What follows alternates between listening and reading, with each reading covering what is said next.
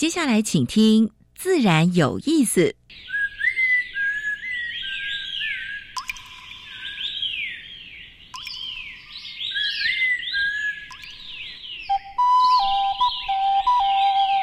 大自然是最能启发人心、最迷人的教室。透过鸟语、虫鸣，顺着山峰、水流，教给我们自然万物的盎然趣味与生命智慧。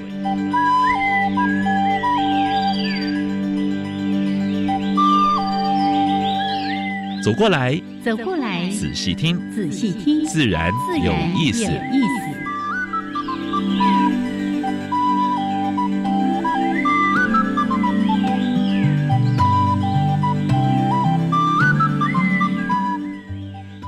亲爱的听众朋友们，大家好，欢迎收听教育电台，自然有意思。我像平视，我现子和杨老师。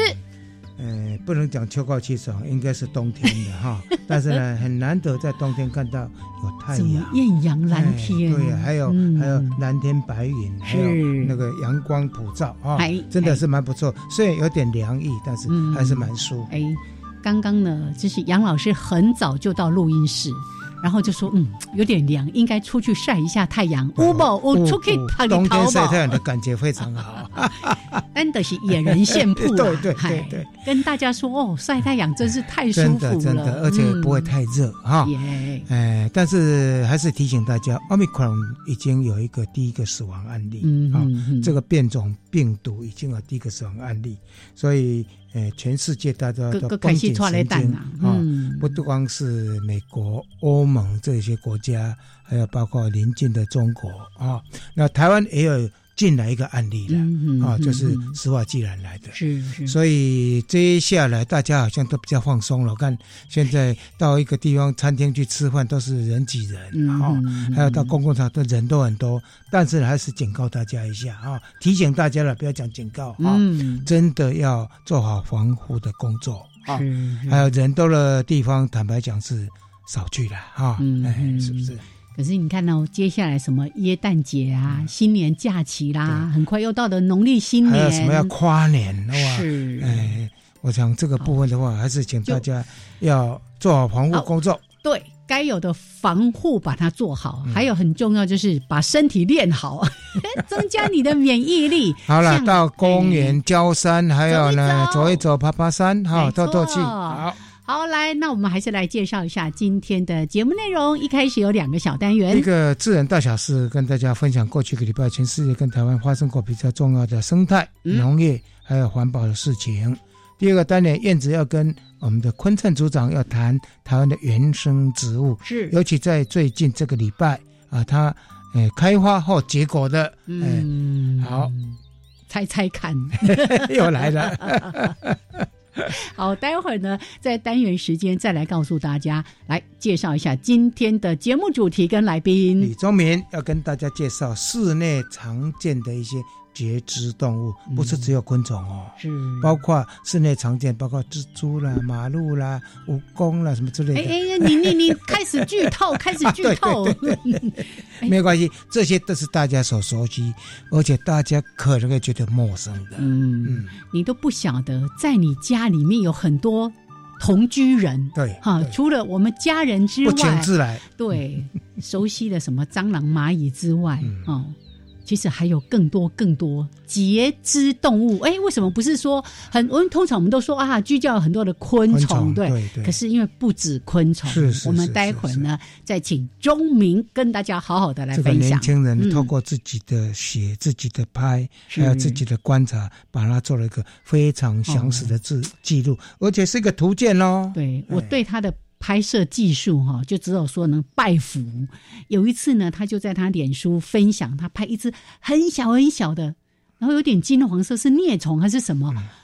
然后零点五公分不到一公分的那么大小，哦，拍的好清楚。我说哦，你想那以为那个手都不会抖哦，因为他是这样专业的专业出身的昆虫研究所的高材生。是，那待会儿呢，透过这个主题的专访，让大家对我们居家的共同居住人有多一些的认识。好，那还是先加入第一个小单元，自然大小事。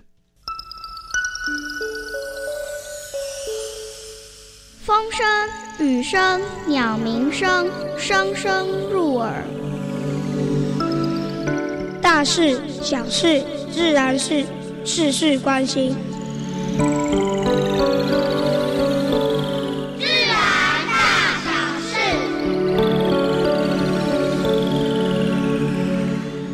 自从民国一百零六年开始，林路局就推动国产材。嗯，因为我们用太多热带地区国家的木材了，是，所以一零六年开始在推。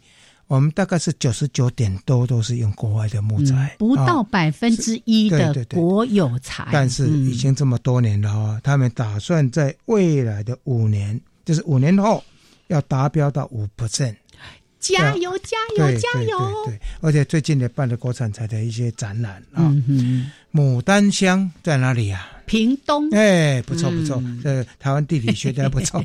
深化部落的生态旅游，哎，最近在蛮多国家公园地区，或者是自然保护区，或者是呃自然保留区的附近，就是社区林业的部分啊，也都在推。生态旅游是，但除了生态旅游之外呢，还要发展林下经济。牡丹乡在发展什么呢？嗯，森林养蜂，还有呢，种香菇。哦。哎，是种椴木香，椴木香菇，对对对对，那个是特别香的是是。所以如果到牡丹乡去玩，或者是参加的话，可以参加他们的生态旅游团队啊。现在其实国内旅游也都会推到这些偏乡的地方啊。我们谈生态旅游，记得买一些当要当地的要去消费哦，米亚给。对对对对对，好。呃，云林有一个农民呢。因为孩儿子的一句童言童语，他就真的去做了。嗯，他利用什么呢？利用稻草，因为云林种很多水稻，是。还有呢，菜渣，菜渣，菜渣。那以那个当底基底来种什么？种种羊羊菇，哎，而且也是高经济价值是是是，而且得了一个精英奖。哇！我们要给这个农民。拍拍手啊！所以如果呃像他卖的卖的这些羊菇的话呢，我们应该跟他怎么样呢？跟他支持。对，高雄营造美龙湖的水质栖地，嗯啊，第一年就引引来了鸟水质哦，来筑了四巢，下了十九颗蛋。水质我们上次有报告，在在在那个水质那个台南那个区，已经有两千只了。是以前你看。多惨了，只有只有只有几十只啊，那现在已经变成两千只了。那现在呢，高雄在美龙湖营造它的基地，是而且呢，已经水柱尽致了。对，哎，老师，你刚刚说这个真的很棒。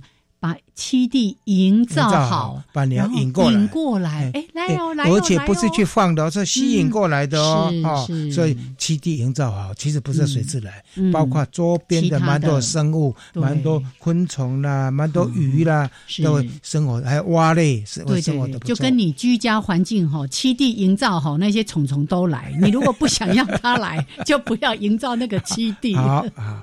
美容在地呢，他们有这个 NGO 团队，呃，在水利水水利署的协助之下呢，种水。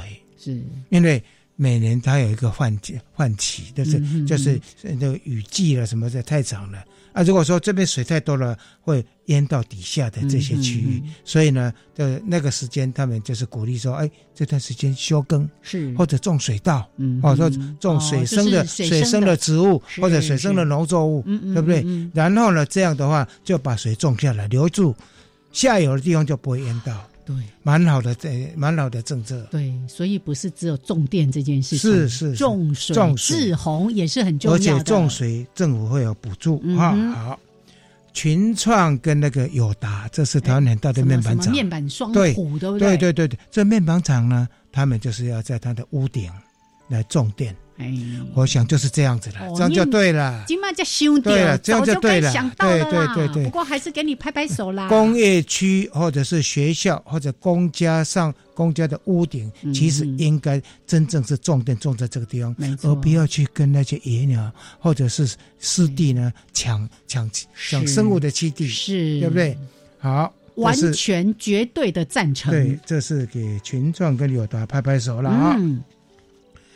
二零一七到二零一九年，在台中啊，在中部地区有五家的就是那个那个那个，这是清除业者了。嗯哼哼，在跟砂石业者勾结，他把没有经过处理的十四吨的淤泥呢，就倒到那个挖出来砂石的地方去，很可恶了。这个呢，法院已经判刑判出来了啊，判了十一年的有期徒刑。对。啊，这些所有的经营业者，还有呢，罚款。八千六百多万，我想现在这个这个法则跟判刑都蛮重的，嗯啊，所以你愿意去走法院吗？赚钱要赚钱要怎么样？我常常在讲，就是君子爱财要取之有道，像这种肮脏钱是不应该赚的。没错，你看还要罚八千多万，要关十一年，是是，早知如此，还要经常要去跑法院，好。日本有一个火山，就是小笠原火山，在八月份爆发，结果呢，它的那个浮石已经飘到台湾来了。最近在台湾的花莲啦、宜兰啦、基隆这。大概大概都捡得到，但是比较担心的就是说有一些渔船的作业，嗯，捕鱼嘛，渔网，渔网当然会受影响啊。还有那个核电厂会会有一些那个出水口，会有进水口啊，进水口的话都会影响啊。所以这个部分的话呢，当然也造成业者的一些困扰啊。所以这个部分的话呢，大家也可以注意一下啊，腐蚀好。那个最后，那个燕子要跟大家报一则最近的演讲的讯演讲的讯息，非常近，因为就在今天下午，我们特别欢迎。如果说哎，您时间方便的话，很棒的一个主题，也是我们经常在节目里面关心的，守护森川里海岸。里山里海，对，里川。那特别呢，这位老师是社团法人台湾海洋环境教育推广协会的一位推广老师林胜吉老师。跟大家来探索螃蟹生态习性，当季的哦，但是不是吃了，不是只有吃而已了，就是认识螃蟹了。是。刚刚录音之前，杨老师就讲：“哎，刚好当季有说，哎，这两件事哦，要要分开，要分开哦。我们来认识，尤其这些野生的螃蟹哦。那对大家来说，事实上我们对它不了解，所以我们不懂得去珍惜。是啊，那都是非常重要的自然的资源。还有有一些是陆蟹，它是不能吃的，对不对？那陆蟹的话，它过马路了什么之类，繁殖季的话，陆沙非常严重啊。所以我们可以去听。”这是国立台湾图书馆在中和吧？啊，在中和啊，在今天下午的两点到四点。是的，好，国立台湾图书馆的四楼，欢迎大家呢踊跃的去听讲。嗯，这是今天的自然大小事。等一下，燕子要跟春灿呢跟大家分享台湾的原生植物。好，交给我。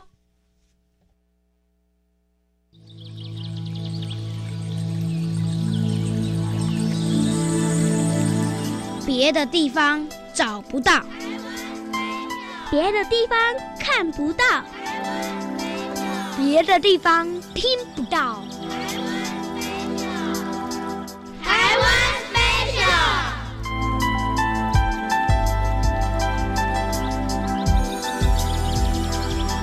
欢迎朋友们继续加入台湾 Special 这个小单元，我是燕子。那我们今年度呢，都为大家分享一系列台湾原生植物，为大家邀请到财团法人台北市溪流环境绿化基金会技术组的组长坤灿。Hello，坤灿，燕子好，各位听众朋友大家好。是，来今天介绍给大家。哎，我们最近都介绍了很多高大的乔木，对不对？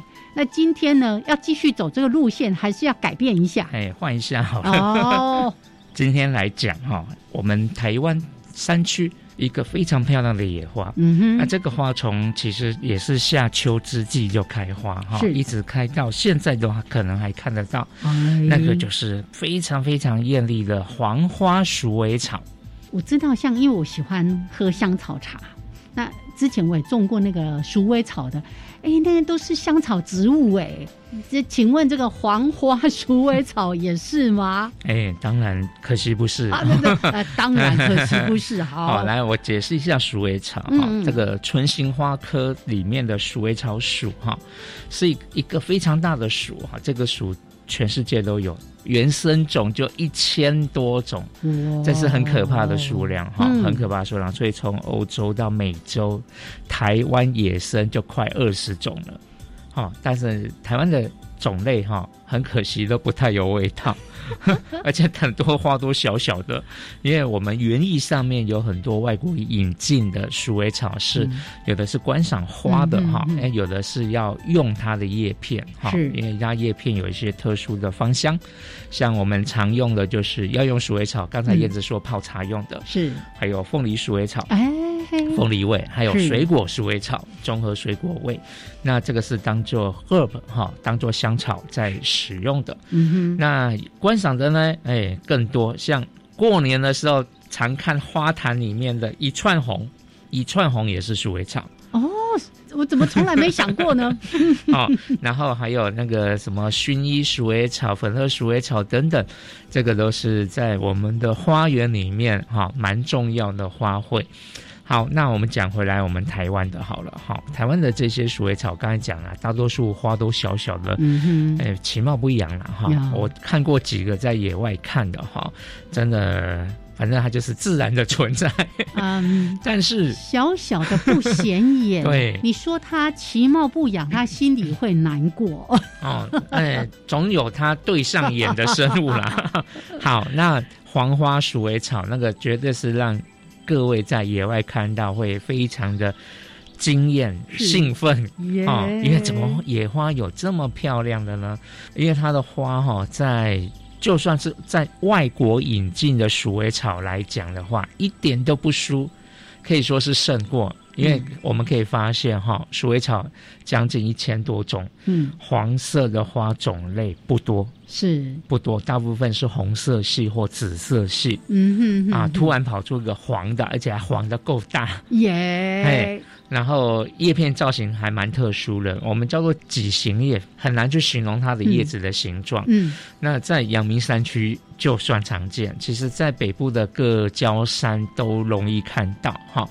因为它的观赏性这么高，所以诶，我们的园艺化吗？没错，我们的研究单位也很感兴趣。那目前已经开始园艺化了哈，听说有一批已经快要上市了，我是很期待啦，很期待可以种到台湾这么漂亮的野花。是，那它除了观赏性高之外，它还有一个很重要的价值是它的耐阴性，嗯，还蛮强的哦。一般的鼠尾草，它都是需要阳光。阳光对。那我们住在市区，其实有阳光的机会条件并不多，能够有个半日照就觉得不错。对，有那么一个阳台就已经偷笑了。是。所以其实半日照的这个情况还蛮符合一般人的这样子的环境。嗯嗯。哦，期待又有一个野花变家花的植物。有兴趣的朋友们，马上 Google 一下黄花鼠尾草，就可以知道多漂亮。好，所以呢，比较起其他也是原生的这个鼠尾草来说，我们的黄花鼠尾草花朵颜色特别的艳丽，你看金黄色的，然后花型又比较大哦，所以。刚刚提到说，哎，现在开始有园艺者呢，已经把它市场化了哦，所以是即将要推出，哎，即将推出，已经在生产了。哦，它可能量不大，所以对上市的时候可能会有点抢哦。洛阳纸贵吗？有可能哦。哦哦，真的很漂亮哎。哦，谢谢我们的坤灿分享给我们黄花鼠尾草，谢谢，谢谢。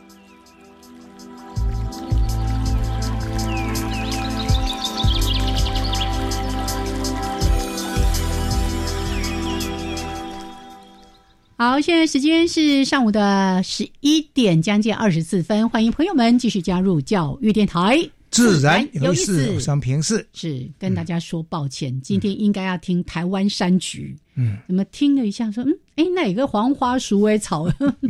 没有关系，因为这个还还不错，因为而且它是复习复习一下，而且它是即将要园艺化的。是，我一直在希望说，台湾的蛮多的自己的野花野草，如果能够园艺化的话呢，我想对它的价值会更高。好，拍谁来？我们继续加入下一个主题，先把我们的来宾 来，钟明啊，李钟明，哎，哦。两位主持人好啊，各位听众朋友大家好，我是李宗明。李宗敏上次是得金鼎奖的时候呢，来上过节目。嗯哼，那刚才在说已经有五年了，我吓一跳。是是，这么久啊，时间有点久了。那上次有一本书哈，得了金金鼎奖来，书名是什么？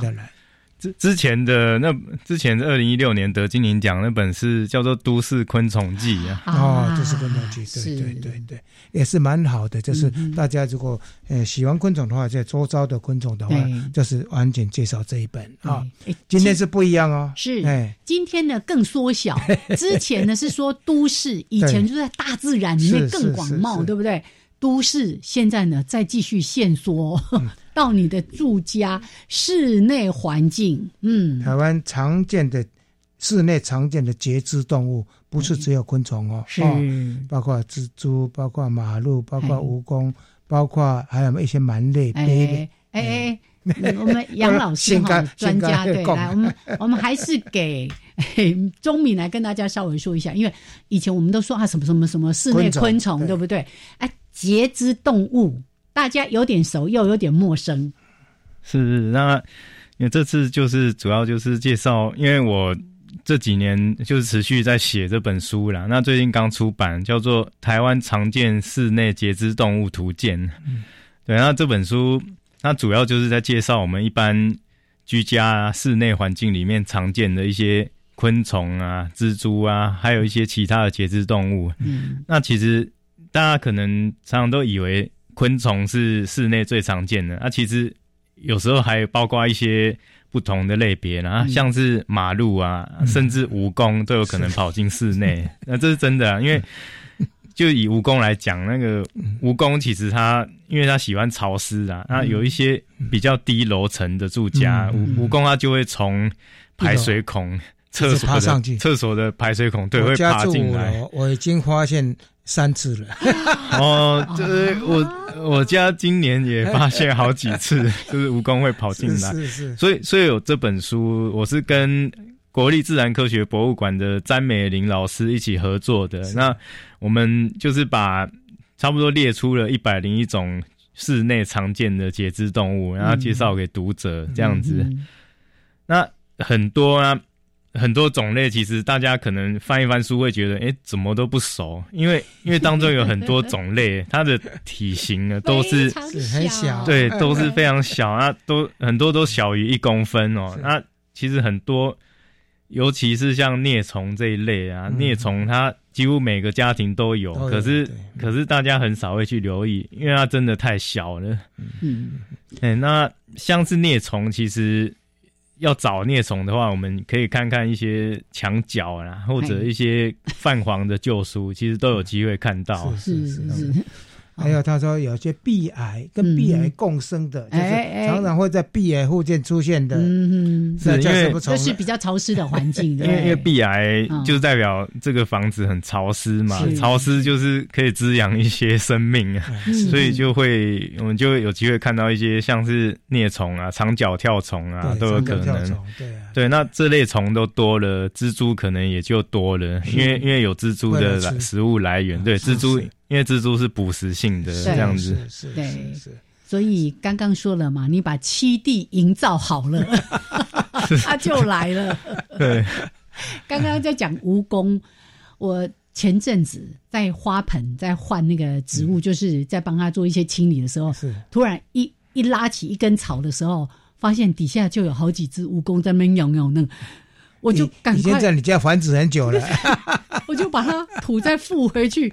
然后那个盆栽我就再也不敢放在屋子里面，把它放在外面。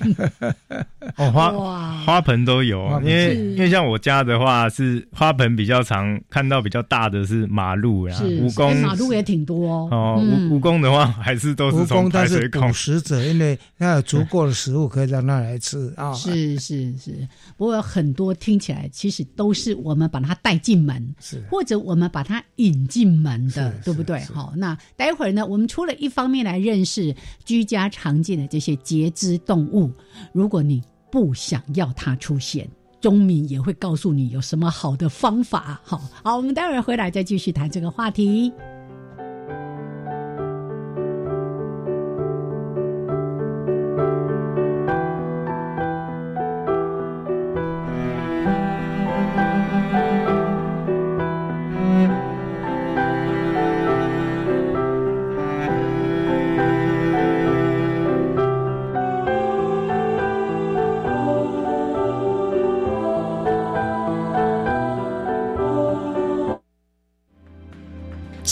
是，核四下方有断层带，发生核灾，影响一千万人，不该重启。上次公投大选选务繁重，开票到半夜两点，公投大选不该并在一起。三阶不顺利，将会影响稳定的电力，严重伤害产业、民生、经济。国际标准的美猪美牛一样安全，进口肉品拒绝国际规范，将阻碍台湾加入国际贸易体系。行政院呼吁，十二月十八日公投，请踊跃出来投下。四个不同意，让台湾维持竞争力。以上内容由行政院提供。各位大朋友、小朋友，你们知道什么是媒体素养教育吗？教育部将在二零二一年十二月二十五至二十六日，在国立台湾科学教育馆七楼西侧特展区举行二零二一媒体素养教育博览会。活动包含教育讲座、科普体验、闯关游戏等，还有抽奖活动哦。教育部媒体素养教育博览会邀您一起过圣诞节。以上广告由教育部提供。第二波一百一十年租金补贴来喽！申请时间为一百一十一年二月十四日至二月二十五日。今年租金补贴再分级，依地区及弱势身份补贴两千到八千元不等。今年取消临柜申请，申请方式只有线上跟邮寄哦，赶快把握时间。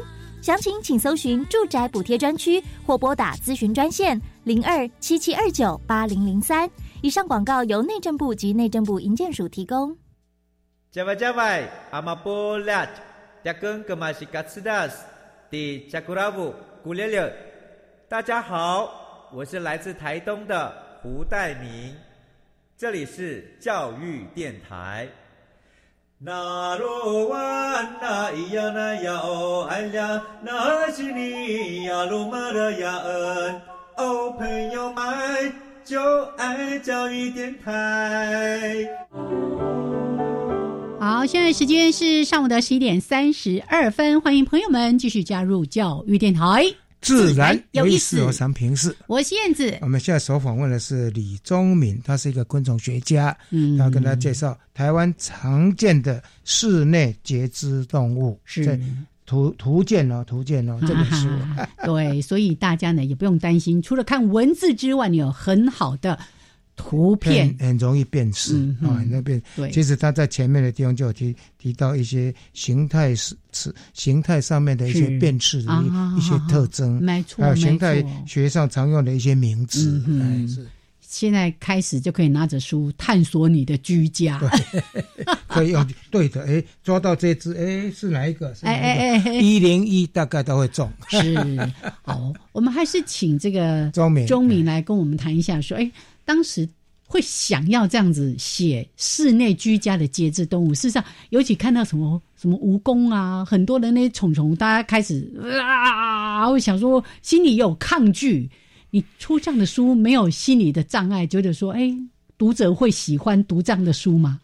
哦，为为什么要写这本书嘛？那障碍的话，先说障碍，我本身是是没有特别有障碍的。那因为为什么要写这个？我当初就觉得说，因为这个主题在台湾啊，或是国外啊，都好像都很少有人去去探讨，对，去关注说我们家里的虫到底有多少种。那我我当然一方面就是对对这个感兴趣。那因为我就发现，其实差不多这十年来持续在家里面观察，就是发现有有很多种类。那其实。一般人都不熟悉，那其实我过去也也未必对他们会认识。那所以我这几年就是就是一直在各地的建建筑物里 有逐就是一边探索，然后也收集资料，这样那就就逐渐就开始累积起这个这个构想了。那后来后来我就想说，把它把它做成一个实实用的图鉴这样子。嗯，那么。抗拒，对我刚刚说的，其实其实我是比较不会抗拒啊。我觉得读者比较会抗拒。对，那 但是读者如果碰到了，他查资料，这是一个本非常好的查资料的依据。嗯，是。那说到抗拒这件事，其实我多少也是会有一点担心，说读者会觉得反感。可是我还是希望说，可以让读者知道，说其实你可以借由这本书啊，认识自己家里面的生物。那同时，因为很多种类，那有的种类可能是它自己跑进来的，那有的种类可能人人无意间随着食物夹带进来的。那很多种类，其实他们在饲养观察上其实都相当容易。那除了让大家认识，那其实也可以把他们当成一个不错的观察的对象。我想我一个分享一下了哈，我的媳妇是很怕昆虫的，嗯，刚好我的孙子。他们有三个都是我常常会带到野外去，他不怕虫，嗯，结果他抓到一个什么的时候，我媳妇哇哇叫。但是 我现在我媳妇也不太怕了，为什么呢？有很多虫，即使从家里面抓到之后呢，有的这种养起来的，像蝴蝶的哈，像凤蝶之类的哈，啊。其实有一些，我现在媳妇会去拍，哎，好像有什么样的虫哦，就开始来问我，然后呢，跟小孩子做分享。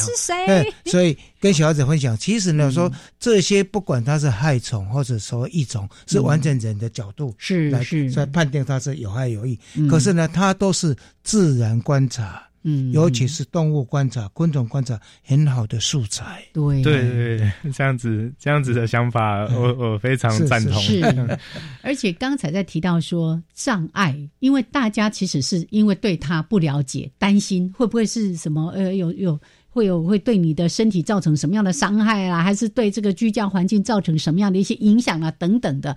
可是如果你深入了解，真正在室内呃生活的这些生物。对我们造成不好影响的，其实是非常有限的，是那个数量是偏低的。对了，对对对，所以顶多只是稍稍骚扰一下。来，是所以所以我觉得啦，你你喜欢喜欢节肢动物、喜欢昆虫的人，可以看这本书；那你讨厌虫的人，其实你也需要去看这本书。那看了你才可以认识，就是你当中有一些。不了解啊，有一些迷失的地方，其实可以看了这本书之后，你可能会改观，可能会知道说，哦，原来如此，原来有哪些过去的认知是是错误的，这样子。家里蟑螂多，也许你就要考虑到说，你的厨余是不是每天都要倒，哦，或者是要盖子，对不对？或者那那个通道的地方是不是要稍微一个盖子之类的啊？你可以不喜欢，但是有一些防范措施嘛，对不对？对对，那其实。还有一个例子，就是有些人会突然有一天发现厨房里啊，然后突然跑出很多甲虫。嗯，其实还蛮多案例，对，就是就是你的食物夹带带进来，对它其实就是你这些食物你在购买进家里之前，它它可能就已经被产卵或者里面有幼虫了。是，你可不可以举几个例子？哎，好，那举例来讲，那像是。烟甲虫啊，这几年常常会听到有人说：“哎，我家里怎么有这种红色的小小的甲虫？”对对。那因为烟甲虫它是一群很喜欢吃这种香料类的植物制品的的小甲虫。那像是呢一些花草茶的茶包啊，那中药材啊，像是当归啊这一类中药材，对那个。这些这些东西啊，那在囤放的时候都有可能都有可能被烟甲虫产卵，然后你就消费者无意间把这些东西买回家放了一阵子，啊发现说，哎，烟甲虫怎么突然跑出来？那像其实我家这几年也发生过，就是袋装的红豆，对，发现红豆的。袋子被咬破了，然后烟甲虫跑出来。嗯，对，所以烟甲虫它就是一个很显著的例子。红豆不是只有吃烟甲虫，还有其他的虫啊。对，那像可能豆象这一类，对，也有机会啊。不过这几年真的烟甲虫真的是超级超级超级频繁的，对，很多很多朋友啊。或者网络上你都会看到有人贴出照片说：“哎，我家里怎么会有这个虫？那 请问，请大家帮我看一下这是什么？这样子。还有洗米的时候会洗到什么样的虫？对，洗米的时候就是这个，像米象嘛。是是。对，那米象的话，大家应该就比较熟悉了，就是它的头部前端会比较尖尖的，然后非常小，体型非常小。那从米里面跑出来的虫，那这个一样也是。有些人会问我说：“会不会是我的米放一放，它自然生出来？”我说：“不会，这个一定都是有被产卵，这个不是自然发生的哦。因为虫它不可能无中生有，它一定是有，一定有交配、有繁殖、产卵，那才会生出来。”是买地瓜，如果丢在地上，对不对？嗯，哎，好，很久忘记去吃，会跑出什么样东西？也是一只一只小小的，那个很可爱。对，这个甘薯蚁象，甘薯蚁象跟它跟这个米象其实感觉造型有一点像，但是但是体型有差。对啊，它是而且很可爱，对，很可爱。喜欢碰它的时候，在假死是假死给你看，对不对？对，喜欢吃番薯。哎，其实我之前。五年前来上节目的时候，这个杨老师就分享过甘薯鱼酱，我还记得。那杨老师说这个甘薯鱼酱很可爱。那对我那时候就在想说，哎，我家好像好像都没看过。结果其实是因为我家里就是有长虫的番薯啊，其实我家人会拿去丢掉。对，我后来 后来怎么样？后来我就。跟我家人说，你下次看到有有长虫的番薯要留下来，对，如果找到一堆，对不对？对。后来我就养了一阵子。那个甘薯一项的话，其实如果家里有小朋友哈，就是幼稚园或者小小学生，那可以留着让他观察，用放大镜看，哇，不用不用放大镜，肉眼就可以看得到了。对，因为碰它它会。对对会还会夹死。对，而且比起来，我觉得甘薯蚁象它是这种居家的昆虫里面还算是比较漂亮的种类。对，你把它放大看，其实还蛮漂亮的。对，然后然后它身体你照光会发现它身体很光滑，有光泽这样子。对，真的是不错的宠物。是，即使像刚才提到来自香料啦，来自米啊，来自各种谷物哦。那个常常都是因为我们在采买东西的时候，你没有对，或者你没有做好计划性。你说啊，一次就买个好一大袋，嘿。还有刚才提到米虫，我之前还听一个朋友讲说，他说如果你米一直放着哈，然后不长米虫，你才要担心。那表示表示说它应该用 太多了。一般的话大概都会了哈。还有像万米坠蛾之类也会出现啊。其实，在家里面的话，常常你会看到，还有常常在飞的啊，有很多是伊蛾之类的，对不对？是。你是不是把伊蛾弹下？因为这是蛮多民众会看到，哎，怎么墙壁上有像稻壳一样东西一粒一粒的？哎，不过我在。钟敏说之前一定要帮大家再提醒一下，像现在很多都是真空包，是好像真空包就比较不会有出现这个问题。你们不要听到我说，哎，不长虫才有问题。那个真空包其实它因为比应该算是比较缺乏让它可以孵化的那个环境啊，对对。可是你一旦打开放了一阵子，它很可能就长出来了。对，还是有可能。对我也是听人家讲过，说真空包打开，哎，怎么还是有？对，怎么还是有米米香？嗯啊，刚才提到的那个就是伊尔，是不是介绍一下？是，那这蛮多民众的困扰，因为我常常会接到电话。对，就是很多人应该都看过，就是在墙角啊，或者一些老公寓的楼梯间，看到一些形状很像那个瓜子，嗯。或又是像 又像水泥块，然后那种纺锤形的那个，它其实是这个加伊鹅的巢了。那我们希望说把它中文名叫做加伊鹅啦，因为因为俗称的伊蛾。以往是泛指说一群一群驯鹅科的小型鹅啦，那我们我们是把这种叫加一鹅。是，那它这个加一鹅，它的幼虫，因为它会吐丝结成一个就是纺锤状的巢，那同时把一些环境里面的碎屑啊、沙子、沙粒啊粘在这个巢上，嗯，所以它才会就是因为这个它这个巢，它幼虫会拖着走，所以才会看起来说好像一小块水泥块。嗯，对，那这个是加一鹅，那。很多人都会看到这个，会觉得说，那这个好像有点恶心，那它有没有害？可是其实呢，其实我们常常都误误会它了，因为它最喜欢吃的是什么？就是墙角的一些碎屑，有机碎屑啊，霉菌菌丝。那后来我们发现什么？其实它最爱吃的是人的头发。对，这真的哦，就是其实你如果在一些比较没有打扫的室内，可以仔细看，有时候。地上如果有一些头发，有时候你会发现这个加衣盒的幼虫在里面。衣服的旧衣服的纤维呢？那旧衣服的纤维，我们是实际上就是仔细去看、去观察，发现说其实它。是几乎不会，对它其实是不会去吃衣服的。是那但是如果试验性的拿羊毛之类的材质去喂，它还是有可能会吃的。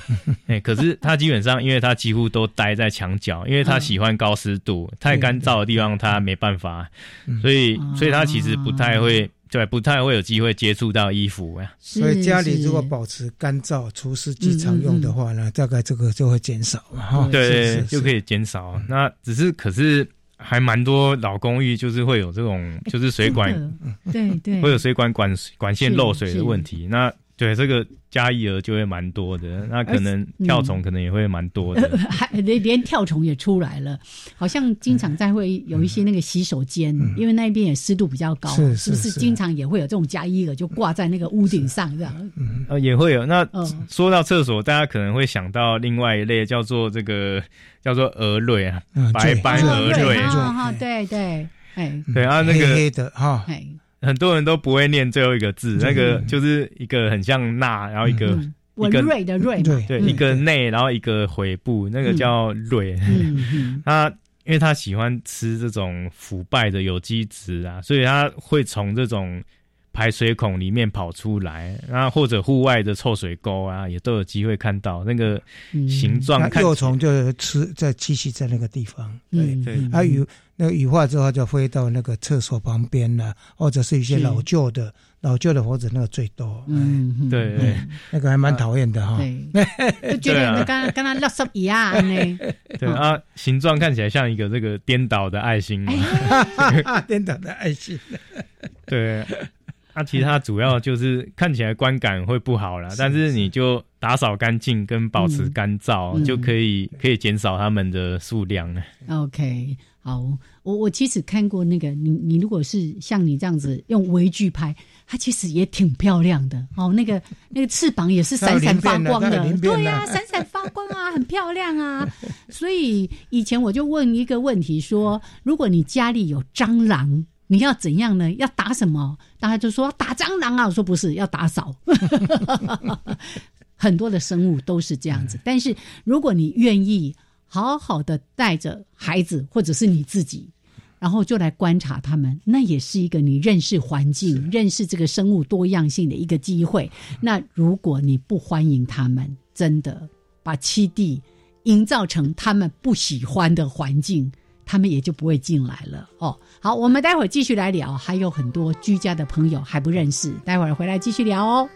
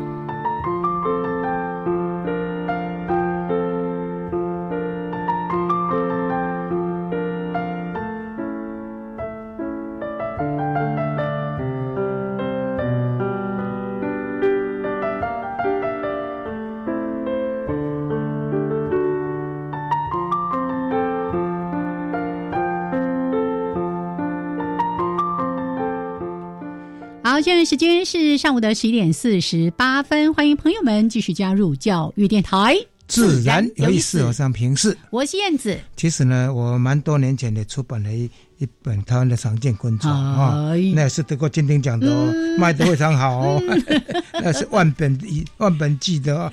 好，来那个里面就碰到，当时我们在写那个时候就碰到，哎，床虱还有头虱，哦，这个都很难找到材料，那个。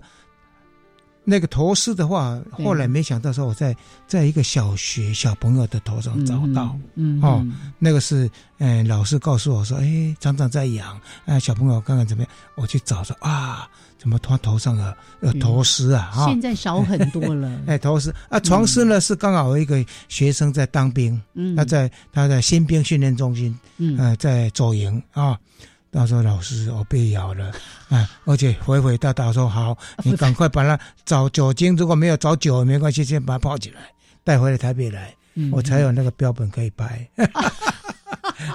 所以我看到里面有这个 这个床头丝跟床丝，我就想起那个那那件事。老师，你谈这个经验，其实我刚才本来就有一个问题想要问钟明，我说这些虫应该不是都在你家里的吧？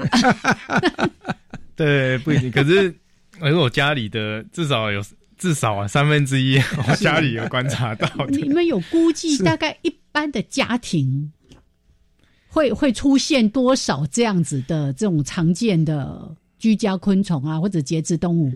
这本书我在翻了，以我来看哈，嗯，应该是三五十种到五分之一，应该都有，我觉得差不多差不多。不过有时候真的会落差很大，像我，因为我为了调查，我会有有到。就是如果有机会到朋友家，我就会四处去观察。那像我就在南部台南的地方，我就看，哎，台南的房子都好干净，可能是环境比较干燥。哦，台南的房子就是找不太到虫 这样子。不是，你去看那那个就是日日本宿舍或者老旧的宿舍，老房子。哦，那个老房子的话，可能特多。像这里面提到那个那个那个毁莲受风那个哈，那个我在台大的我以前的养虫室。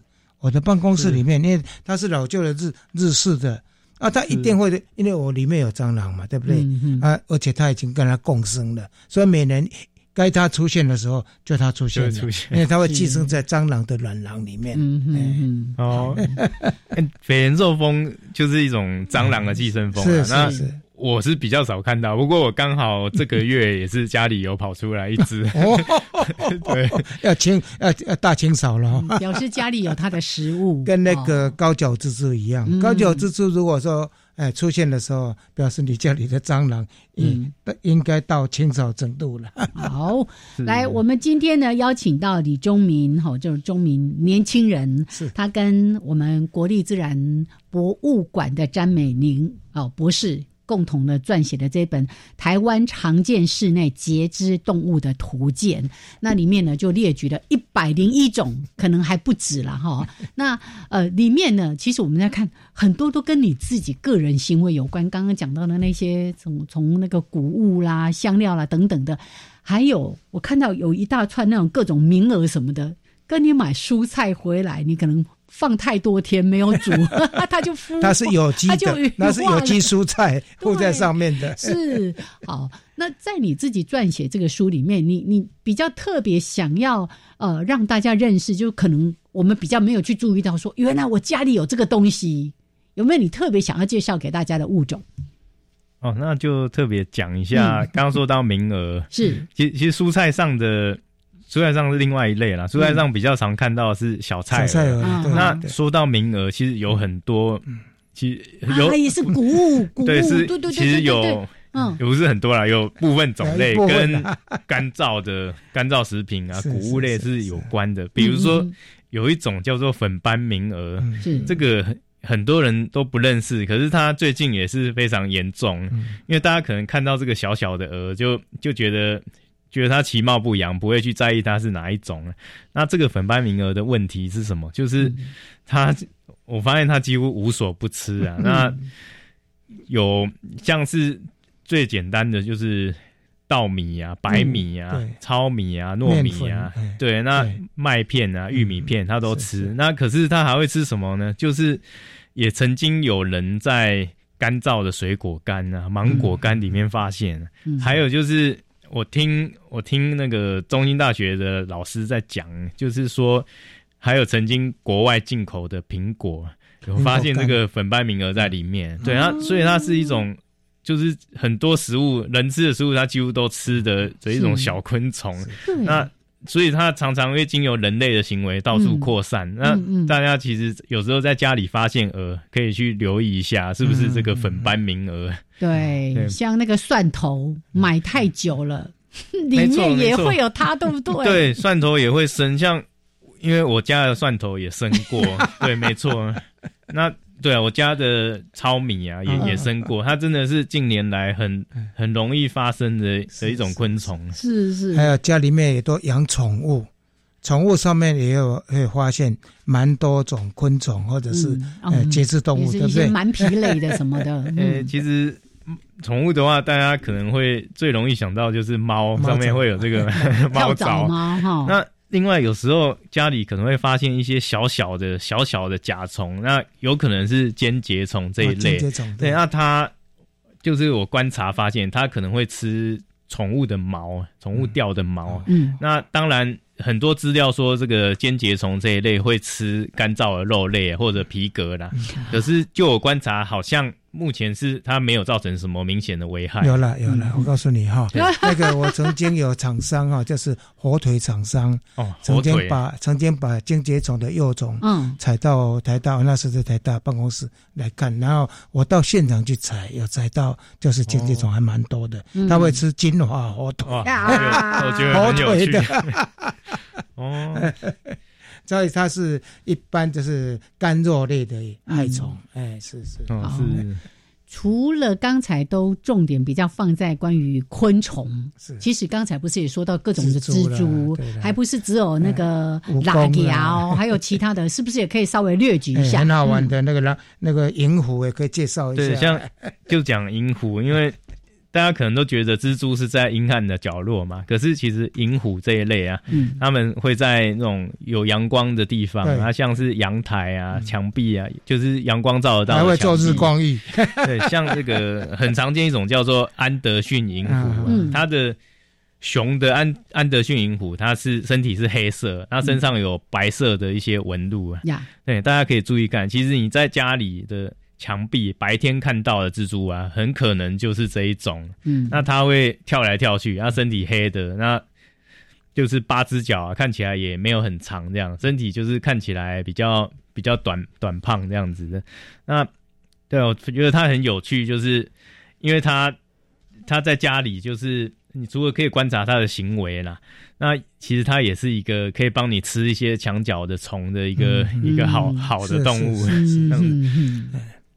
对，大部分人对蜘蛛有一种莫名的恐惧，但是它对人类来说，我我几个孙子看到的话就会玩它，哎，也拿了铅笔逗它，哎，就是然后就跳跳跳跳这样，对，它会跳，然后会会跳下来。对，那然后我说他，我觉得很有趣，是因为其实你仔细放大去看他的眼睛，我觉得他眼睛很漂亮，漂亮。对，他的这个，他几颗眼睛。有没有注意到？应该是应该是有八颗，然后前面的最前面的两颗最大最漂亮，对对这样子，亮晶晶的，乌溜溜啦。蜘蛛，这类是在家里面你可以跟它共存的哈。嗯，好，所以蜘蛛也是很多种，都是来为你除害的，就对了。嗯，马马路，你不要不要讲一下？马路的话，大家可能会觉得说，哎，马路就是土栖的土栖的生物，那怎么会在家里？可是其实你有些很潮湿的地方啊，那马路是有可能会沿着你的窗户缝隙跑进来的。哦。是，那或者其实有一些你花盆的培养土，那会夹带马路的卵。那马路长大以后，有时候真的就在你家里逛大街，就跑进来这样子。我觉得今年我听过好多朋友都在说，家里怎么会有那么多马路？哦，因为对，因为有一个问题，种花吧？对，这可能就是一个重点。因为我就曾经看到有 有朋友家的花盆里面，他放在室内，结果花盆里有至少对至少五六只马路在就是在花盆里面爬。是那对这个。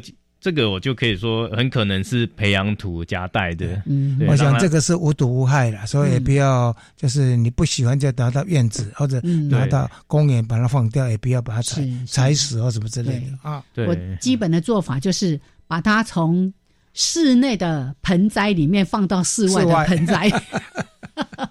对，我我也常常这么做。对，包括刚才说的，哎，盆栽里面竟然发现蜈蚣，嗯，我就把它放到外面去。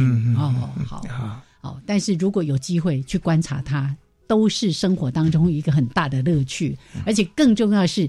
你可以搞懂到底是谁跟你一起住在你家里。对，这些房客也许你不认识，但是你有了这本图鉴，哎，你就是超级无敌了。没错，欢迎大家一起来认识你的同居人，好吗？台湾台湾常见室内节肢动物图鉴是来，谢谢钟明今天跟我们的分享，谢谢钟明，好，谢谢大家，好，我们下礼拜见喽。OK，拜拜，拜拜。